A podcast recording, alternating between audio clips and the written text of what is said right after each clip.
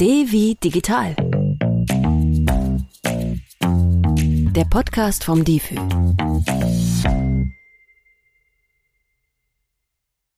Willkommen zu Devi Digital, dem Podcast vom DIFÜ. Mein Name ist Maria Bessler. Schön, dass ihr zuhört. In der heutigen Folge rede ich mit Sven Kindervater vom Projekt Politikerinnen sicher im Netz, kurz Polisyn, und Kerstin Eisenreich von der Fraktion Die Linke im Landtag von Sachsen-Anhalt, Sprecherin für Energie, Agrar- und Verbraucherschutzpolitik, Strukturwandel und ländliche Räume. Hallo Sven, hallo Kerstin, schön, dass ihr da seid. Bevor wir ins Thema springen, habe ich ein paar Fragen zum Einstieg an euch. Kerstin, du darfst anfangen. Navi oder Verlaufen? Navi. Warum? Bequemlichkeit. Okay. Sven? Äh, auch Navi. Bin Tech-Nerd. Bei mir muss alles blinken und piepsen und sagen, wo ich hin muss. Okay.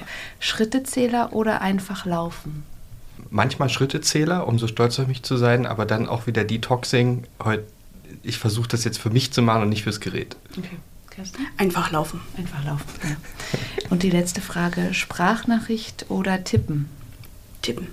Warum?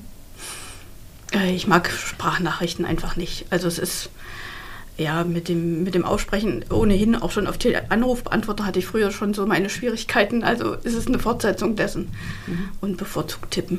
Mhm. Ich hatte letztens einen Anrufbeantworter dran und dachte, ich kann nochmal stoppen und wieder neu anfangen. Das ging komplett hinten los.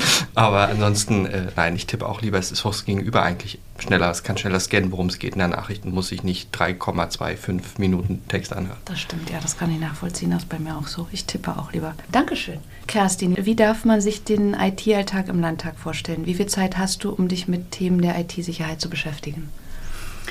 Naja, eigentlich ist es so, dass ich immer froh bin, wenn alles läuft, weil ich von früh bis abend die Technik nutze und wenig Zeit habe, nach, überhaupt nachzudenken äh, und mich mit Sicherheit und Ähnlichem zu beschäftigen. Das ist für mich schon eine Herausforderung, wenn es mal Updates und Ähnliches gibt, dass ich dann also eine Zeit lang nicht äh, arbeiten kann, so wie ich das gern möchte. Insofern, man verdrängt das, glaube ich, auch ein bisschen. Aber wie gesagt, vom Zeitbudget ist es sehr, sehr wenig Zeit.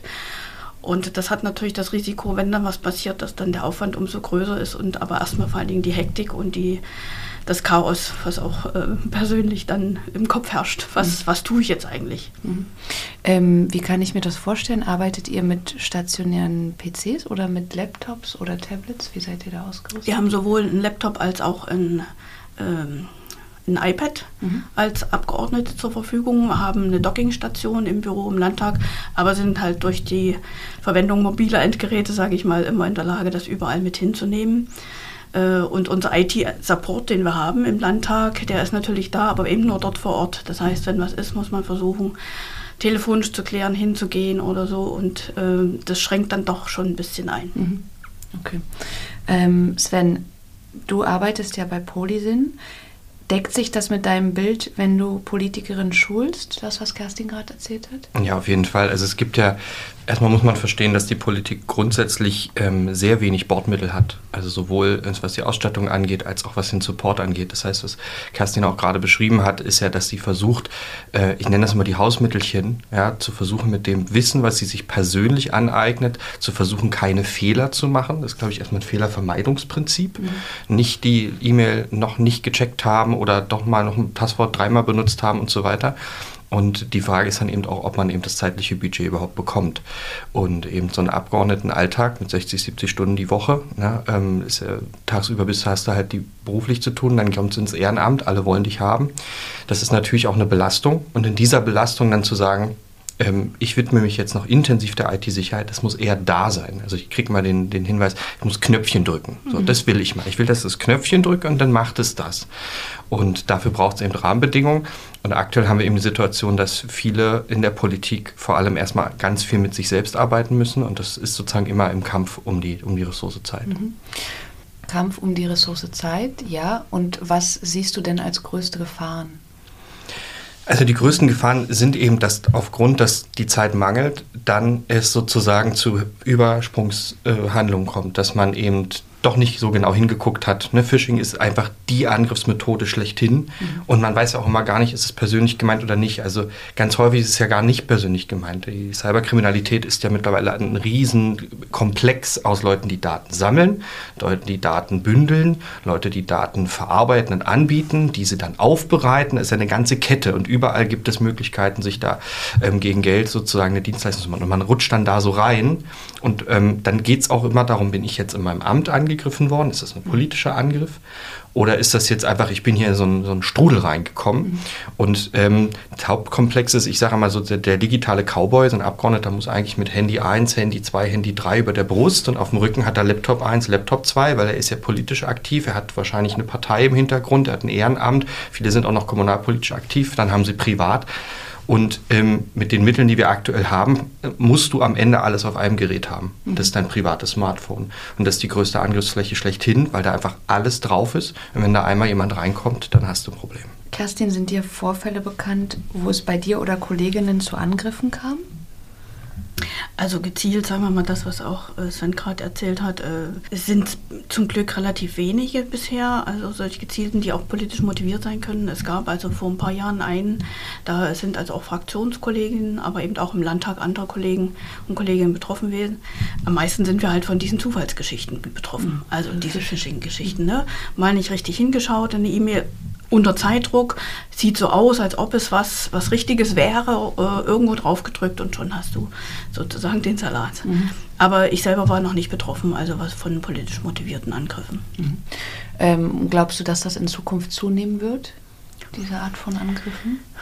Also ich denke schon, aber ich glaube, es wird sich ähm, vielleicht nicht wirklich auf alle Personen, die äh, in der Politik tätig sind, äh, erstrecken, sondern wirklich relevante. Also ich, da muss man immer mal ein bisschen gucken. Also ich glaube, ich bin da einfach zu unbedeutend, mhm. als dass man da irgendwas Relevantes, es sei denn, man will, will mir als Person Schaden zufügen. Aber ansonsten ähm, denke ich, äh, wird das immer nur einen bestimmten Personenkreis stärker betreffen. Mhm. Um das zuletzt genannte auch nochmal aufzugreifen, ähm, ich, ich finde ja gerade den, den, den Punkt ganz spannend. Bin ich gemeint? Ja, mhm. was passiert da und so weiter? Und die Frage ist einfach, inwieweit wir uns in einer Situation befinden, wo es nicht einen Teil der Bevölkerung gibt, die einfach nicht wollen, dass unser politisches System funktioniert. Und dann wird es nämlich die Frage sein, ob sie grundsätzlich wirklich eine Intention haben, weil sie eine Person nicht leiden können, oder ob sie anfangen, einfach Sand ins Getriebe zu, zu räuseln, damit das zum Stehen kommt im, im schlimmsten Falle. Wir haben es jetzt erlebt in Potsdam, wo die ähm, ganze Verwaltung tagelang zu war. Man kann aktuell, äh, Stand heute, nur E-Mails aktuell noch kommunizieren, mehr schaffen die noch nicht. Das ist ein Worst-Case-Szenario. Wir haben letztes Jahr das erste Mal einen Katastrophenfall in Anhalt-Bitterfeld auslösen müssen, wegen eines Cyberangriffs, nicht wegen Umweltzerstörung oder irgendwie was, sondern wegen Cyberangriff. Was ist da genau Und, passiert? Entschuldigung ähm, na, im Grunde genommen auch einfach sozusagen die ganze Verwaltung ist angegriffen worden. Aber das Kernproblem ist natürlich, dass daran auch ganz viel hängt, nämlich Katastrophenschutz zum Beispiel hängt, dass dann Kommunikation nicht stattfinden kann. Und das ist natürlich, wenn du hier, da reden wir über Flächenland, Sachsen-Anhalt ist Flächenland. Das heißt, da müssen, ähm, da muss Kommunikation stattfinden, da kannst du nicht aus dem Fenster winken, ja, das sehen dann weniger. Und dementsprechend hast du da ähm, eben Baustellen. Und das heißt, was man tun muss, ist A, äh, diese Bordmittel trotz alledem sich Zeit nehmen und gucken, wie kann ich mich individuell schützen, weniger Fehler machen. Aber dann brauchen wir auch Infrastruktur und die Ressourcen dafür. Das heißt, worüber wir auch ganz stark reden, ist, die Politik ist aktuell sehr analog. Über Verwaltung mhm. reden wir drüber, aber auch Politik. Mhm. Es ist sehr viel Zettelwirtschaft, es ist sehr viel, ähm, wo man ähm, ähm, ja nicht vernetzt äh, Dinge hat und sowas ist natürlich dann, dann hast du einen Rechner, auf dem diese eine Datei ist und dann bist du davon abhängig. Das heißt, wir reden darüber, dass wir versuchen müssen, mehr die digitalen Mittel auch zu nutzen. Ja. Auf anderer Ebene reden wir gerade über künstliche Intelligenz und die unsere ja. Daten versteht und die Politik hat sie noch gar nicht eingefügt sozusagen, sie ist noch gar nicht abrufbar. Und da haben wir einfach viele Baustellen. Und dementsprechend genau, was wir eben auch machen beim Projekt, ist dann eben das auch anzubieten, zu zeigen, was geht und dann auch zu begleiten ähm, in unserem Rahmen, wie wir das können. Bauen auch eine digitale Plattform auf, wo man sich da ganz viel darüber informieren kann, speziell für Politik. Es ist nämlich ganz spannend. Alle denken immer, für Politik passiert alles. Es ist relativ ist überschaubar, was wirklich an Dienstleistung für den politischen Raum da ist. Und da versuchen wir eben äh, was zu bieten. Warum glaubt ihr, ist das so überschaubar? Warum denkt niemand an die PolitikerInnen in dem Bereich? Naja, ich weiß nicht, ob, ob wirklich für, für Menschen, also auch die solche gezielten oder wie Sven beschrieben hat, auch so Rieselangriffe fahren, äh, inwieweit sie überhaupt wissen, über was für Wissen Politikerinnen und Politiker mhm. verfügen. Ich glaube, das ist auch schwer abzuschätzen. Ähm, ich, ich für meinen Teil bin jetzt nicht in so einem Bereich, wo man sagte, dass ich äh, sehr, sehr spezielles Wissen über kritische Strukturen oder ähnliches habe. Aber natürlich gibt es das im Landtag. Ja? Das sind ja auch spezielle Ausschüsse, die sich damit befassen. Und insofern glaube ich, dass es also durchaus möglich ist, dass das vielleicht auch unterschätzt wird, was äh, Politikerinnen und Politiker für Wissen haben. Mhm. Ja, das Problem ist natürlich auch ein Stück weit immer, ähm, also der, es gibt ja mal zwei Ansätze, der, der, dem, wenn man etwas entwickelt für IT-Sicherheit. Im privaten Bereich sind das häufig Lösungen, wo ein privater Mensch die Ressource Zeit aufwendet und sagt, naja, da fuchse ich mich jetzt rein, da mache ich mich sicher, die Zeit muss ich mir nehmen.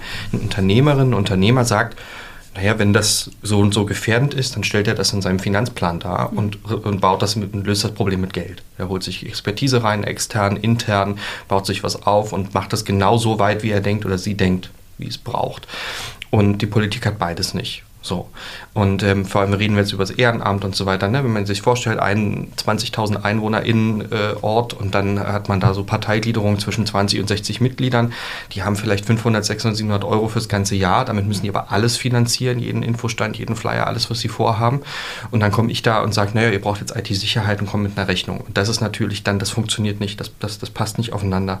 Das heißt, die Politik ist sozusagen für die, für die Privatwirtschaft nicht finanzstark genug, mhm um dafür Mittel äh, zu entwickeln. Es ist nicht attraktiv genug. Es ist mit vielen Projekten, mit denen wir arbeiten, haben wir es auch meist, dass die Leute sagen, ich mache das auch, weil wir uns für unsere Demokratie engagieren wollen. Mhm. Deswegen arbeiten die mit uns zusammen. Nicht, weil sie sich einen finanziellen Vorteil erhoffen oder irgendwie in einer anderen Art und Weise. Und das sind sozusagen die Baustellen. Und da ähm, muss Politik also zwischen sich zusammenkratzen aus Lösungen, die eigentlich für den Privatmarkt gemacht sind und Lösungen, die eigentlich für Unternehmen gemacht sind und muss sich das so zusammenkleben plus auf den 60-Stunden-Tag muss das passen. Das mhm. heißt, mein Ansatz ist ganz häufig auch, kann ich eine Lösung bringen, die den Alltag letztendlich verbessert, weil sonst brauche ich gar nicht ankommen. Ja. Vielen Dank. Ähm, wir sind fast am Ende der Folge angelangt und ich möchte euch fragen, ob ihr noch eine App oder Website des Monats habt. Ja, ich habe eine zurzeit sehr viel genutzte App und das ist die ZDF-Mediathek, einfach weil ich zu wenig Chance habe, live zu schauen und doch äh, interessante Sendungen, aber eben auch Filme äh, im Nachgang dann einfach in der Freizeit, wenn ich bügle oder ähnliches, mhm. mit nebenbei zu schauen. Was hast du als letztes geschaut? Ja, ich bin so ein bisschen der Serienfan mhm. und äh, zugegebenermaßen äh, doch äh, von Death in Paradise. Okay, groß, groß begeistert. Das habe ich noch nie gehört. Worum geht's da? Ja, das ist so eine Krimi-Serie, eine britische, äh, die mit Südsee-Flair, aber auch mit sehr britischem Humor. Äh, also finde ich sehr, sehr angenehm. Und abgesehen davon, dass ich halt also das Fälle lösen durchaus auch als eine spannende Geschichte ansehe. Okay, alles klar. wir haben jetzt vor äh, einer Woche unser polysin.de äh, neu gelauncht und da gibt es nochmal sehr, sehr viel Information, auch Hintergrundartikel, äh, wo wir jede Woche jetzt einen, einen großen Artikel rausbringen, auch ähm, wo es um den, um den Alltag geht und wir haben uns relativ viel auch Mühe gegeben, dass man zum Beispiel auch vieles schon mal in einer Storyform sich angucken mhm. kann und so weiter. Also auch da wieder, ich weiß, dass die alle keine Zeit haben, also bereits bereite ich schon mal alles in Storyform vor. Und ähm, vielleicht ist ja dann sozusagen der Kitzel, als man sagt, das war jetzt aber interessant, da will ich jetzt doch mehr erfahren. Da lese ich mir doch den Artikel durch. Dann gucken wir mal. Super, polysin.de. Polysin.de, genau. Vielen Dank euch beiden. Vielen Dank. Weitere Informationen zu unseren Gesprächspartnerinnen findet ihr in der Beschreibung dieser Podcast-Folge. Dort haben wir euch auch andere wichtige Infos aus der Folge verlinkt. Und wenn ihr auf dem Laufenden bleiben wollt, dann schaut gerne bei difi.de vorbei. In den DeFi News findet ihr Neuigkeiten aus dem digitalen Alltag und im Lernangebot des Digitalführerscheins könnt ihr vieles zum sicheren Surfen im Internet lernen. Ich bin Maria Bessler, danke, dass ihr zugehört habt, abonniert uns gern und bis zum nächsten Mal.